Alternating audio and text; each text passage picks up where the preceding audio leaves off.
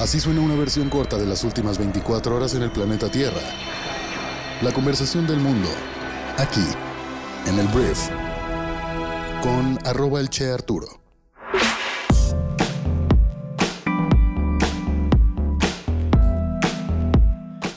Muy buenos días, bienvenidas, bienvenidos a esto que es el Brief para este lunes 2 de mayo. Yo soy Arturo Salazar, soy tu anfitrión y uno de los fundadores de Briefy y como tal vez ya te habrás dado cuenta, la voz que tengo el día de hoy no es la ideal, no es la que me gustaría tener. Pero mira, hemos estado lidiando con un problema en mi garganta desde hace algunos días y pues estábamos a punto de cancelar el programa del día de hoy, pero dije, nah, vamos a darle... Eh, obviamente esta voz es un poquito más grave, más de locutor, pero bueno, vamos a dar las noticias más importantes del día y vamos a comenzar con esto que es el brief.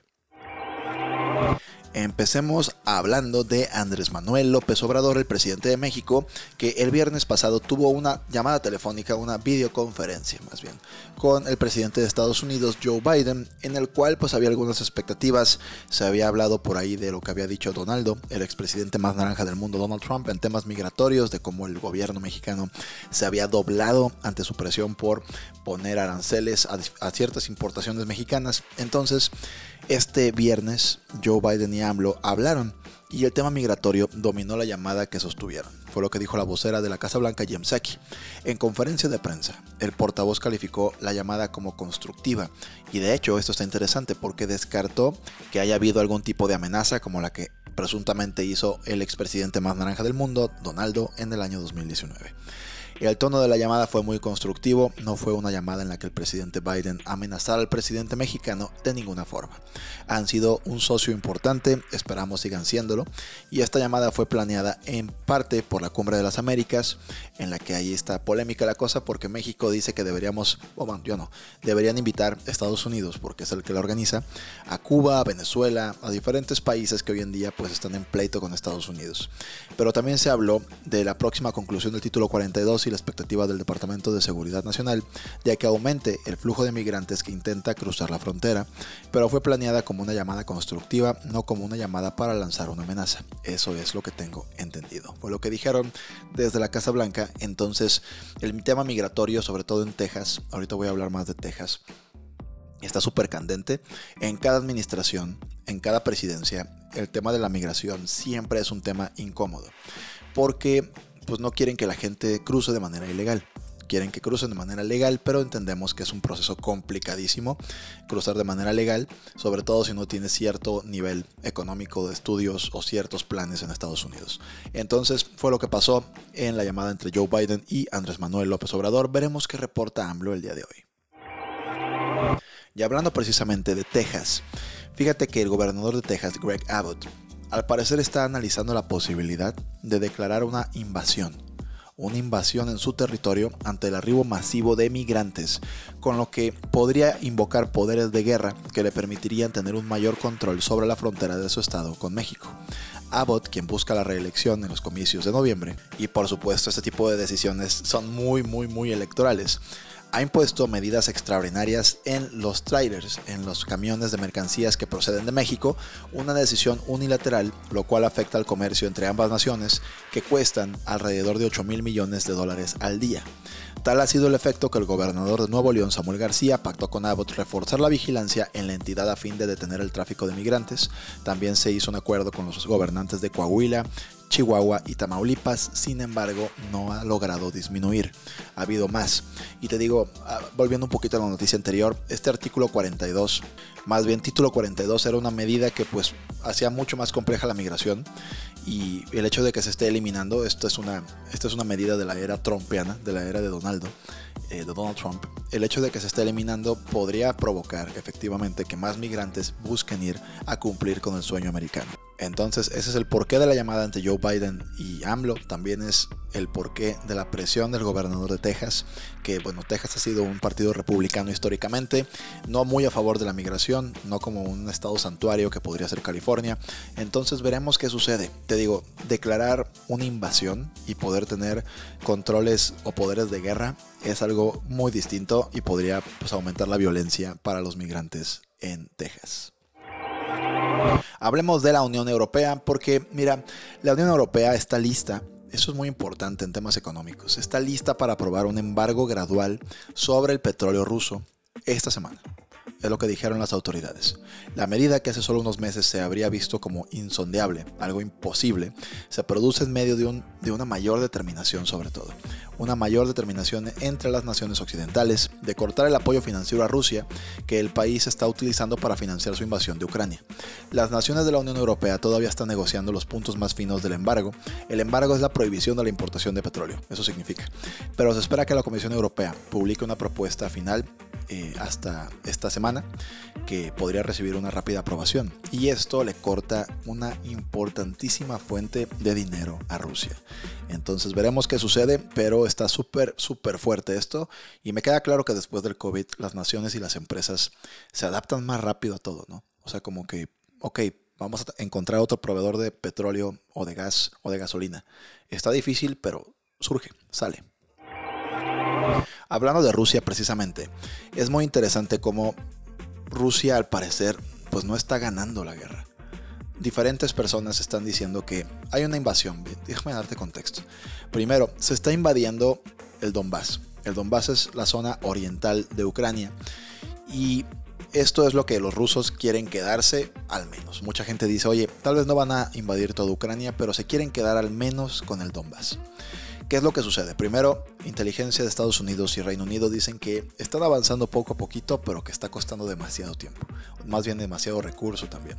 Y lo que dice el ejército ucraniano es que las fuerzas rusas, a pesar de que intensificaron el ataque, no lograron capturar sus tres objetivos principales. Según el Estado Mayor de las Fuerzas Armadas de Ucrania, los rusos intentaban capturar la ciudad de Liman en el Oblast de Odonetsk y las ciudades de Sieverodonetsk y Popanza, que en el Oblast de Luhansk. El Pentágono dijo que las fuerzas rusas están logrando un progreso mínimo frente a la intensa resistencia de Ucrania. Entonces, al parecer Rusia, si se queda sin dinero por el tema de las sanciones y si no logran su objetivo, pues yo creo que este es el principio del final del señor Vladimir Putin, pero veremos qué sucede.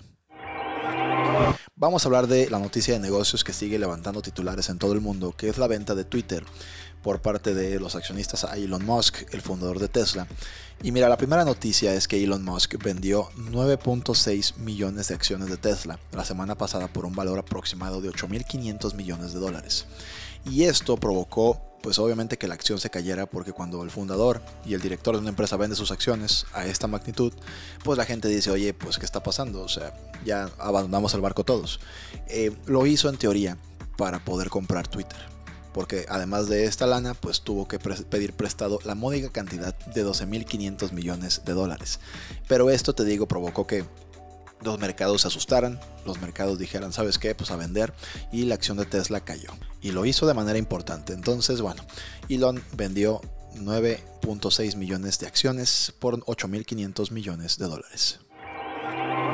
Y hablando de Elon Musk también, Elon aún no es propietario oficial de Twitter, pero ya está considerando algunos cambios. Días después de que Twitter llegara a un acuerdo, el CEO de Tesla dijo a los bancos que está buscando desarrollar nuevas formas de monetizar los tweets. Según el informe, Musk dice que en particular busca introducir nuevas formas de ganar dinero con los tweets que contienen información importante o que se vuelven virales, con una idea de que es cobrar una tarifa a los sitios web si quieren citar o incrustar sus tweets de cuentas verificadas. Según los informes, Musk también ha dicho que ha seleccionado a una persona para que sea el próximo director ejecutivo de la empresa, pero se ha negado a revelar quién es. Atención aquí porque no hace mucho tiempo se había dado a conocer que pues, ya había un nuevo director general que de hecho estaba suplantando a Jack Dorsey, el fundador de, uno de los fundadores de Twitter, pero al parecer Elon Musk viene con grandes planes para cambiar la empresa. Hablando de otro negocio, voy a hablar de Airbnb. Airbnb es una plataforma que te permite rentar un departamento o una habitación a una persona que lo pone en el mercado, en el marketplace de Airbnb y viceversa, ¿no? a ti como si tienes una casa, en vez de rentarla un mes, la rentas durante días y la gente se puede quedar ahí a dormir. Entonces, bueno, Airbnb anunció que pues va a permitir a los empleados trabajar permanentemente desde casa no hay planes para volver a la oficina nunca más. Y bueno, anteriormente se había hablado de que los colaboradores iban a tener que volver en septiembre de este año, pero Chesky, que es el fundador de la empresa, dijo que la nueva política se basó en el hecho de que Airbnb tuvo su periodo de dos años más productivo mientras los empleados trabajaban desde casa durante la pandemia y dice que allá es hacia donde va el mundo, entonces Airbnb permitirá pues que los empleados trabajen en la casa o en la oficina, seguirán existiendo las oficinas de manera permanente. Muy bien, siguiente tema. Vamos a hablar ahora de un telescopio espacial, el James Webb. El James Webb es un telescopio que se lanzó hace no mucho, hace algunos meses, que se supone es la mayor apuesta que tenemos como humanidad para seguir explorando el espacio profundo. Y la noticia es que el telescopio se ha alineado ya con éxito y ahora está listo para capturar imágenes del espacio según la NASA. El telescopio tuvo que someterse a varios meses de alineación para desplegar 18 segmentos de espejo de oro que ahora serán capaces de observar algunas de las galaxias más antiguas del universo utilizando luz infrarroja. Webb también se utilizará para analizar las atmósferas de los planetas fuera de nuestro sistema solar. Hablemos un poquito de escándalos en el deporte porque el gran tenista, esto es un histórico, se llama Boris Becker, fue sentenciado el viernes a dos años y medio de cárcel por transferir ilícitamente grandes cantidades de dinero y ocultar activos después de que se declarara en bancarrota.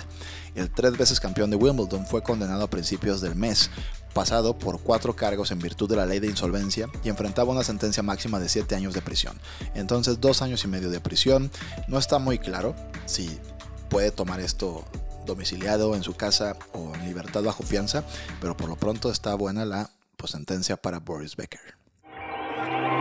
Y bueno, cada vez me voy acabando mi voz, pero voy a terminar hablando del campeonato del Real Madrid porque el Estadio Santiago Bernabéu celebró en todo lo alto el título número 35 para el Real Madrid de la Liga Española, luego de que el conjunto dirigido por Carlo Ancelotti goleara por un marcador de 4 goles a 0 al Real Club Español de Barcelona, lo que les dio su segundo campeonato en los últimos 3 años. Entonces, felicidades a todos los hinchas de el Madrid, que todavía les queda semifinal de Champions, posible final. Una barbaridad lo que está viviendo el Madrid a cargo de Ancelotti. Muy bien, esta fue toda la conversación del mundo para el día de hoy. Muchas gracias por haberme escuchado, gracias por la paciencia con la voz que traigo para pues, haber escuchado este programa completo. Eh, esperemos que ya mañana estemos un poquito mejor y que tengamos más voz para seguir informándote. Antes de irme te quiero recomendar mucho que descargues nuestra aplicación móvil, que mira, Briefy es una empresa que produce contenido corto, simple y aplicable para ti la intención de la empresa o de la plataforma educativa es que tú puedas prepararte en el mismo lugar con las mejores noticias, libros y artículos de negocios del mundo. Entonces lo que hace Brief es ahorrarte tiempo y dinero. En lugar de comprar mil revistas y libros y además el tiempo que te implicaría leer todo eso para aplicarlo en tu vida profesional, Briefy en su aplicación móvil lo que hace es resumir todo eso para que tú puedas tener por un solo precio y en poquito tiempo todo ese conocimiento para que al final desarrolles tus habilidades de negocios muy rápidamente. Entonces te recomiendo mucho descargar la aplicación, que la pruebes y que a partir de ahí decidas si es algo que te puede generar valor en tu día a día. La intención de Briefy es que en 15 minutos, si tú inviertes 15 minutos al día, te ahorre 5 horas de lectura diariamente. Entonces, échale un ojo, no pierdes nada. Y pues bueno, por último te agradezco una vez más haber estado aquí y nos escuchamos el día de mañana en la siguiente edición de esto que es el brief. Yo soy Arturo. Adiós.